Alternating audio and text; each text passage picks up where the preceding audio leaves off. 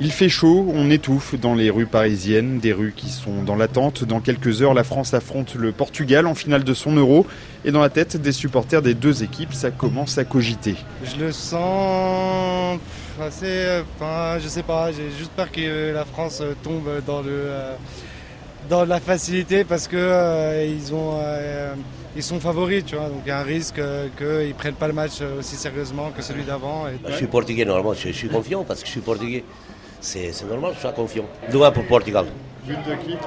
Ronaldo et Quaresma. Je vois bien une victoire de la France. euh, allez, 2-0. Giroud et Griezmann, meilleurs joueurs du tournoi, je pense. Je serais divisé parce que mes enfants ils sont portugais et nés en France. Et j'ai vécu en France depuis plus de 40 ans. C'est mon deuxième pays.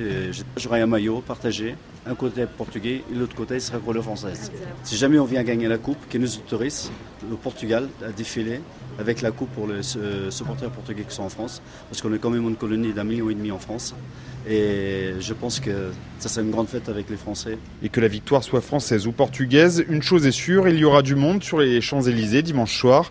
On se souvient de la victoire en 1998 en Coupe du Monde. Il y a une forte probabilité de rassemblement important, Michel Cadeau est le préfet de Paris. avec les risques évidemment de, que, que peut comporter euh, l'afflux de centaines de milliers de personnes, même si euh, c'est une, dans une ambiance festive et pour marquer et partager la fête, euh, en espérant, bien entendu pour les participants, la victoire de, de leur équipe.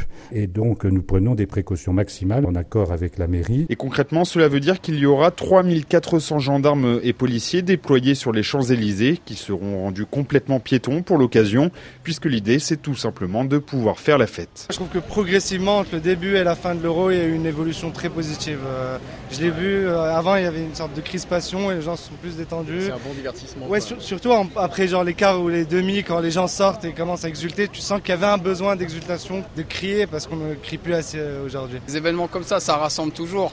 Normal, c'est c'est- c'est fédérateur.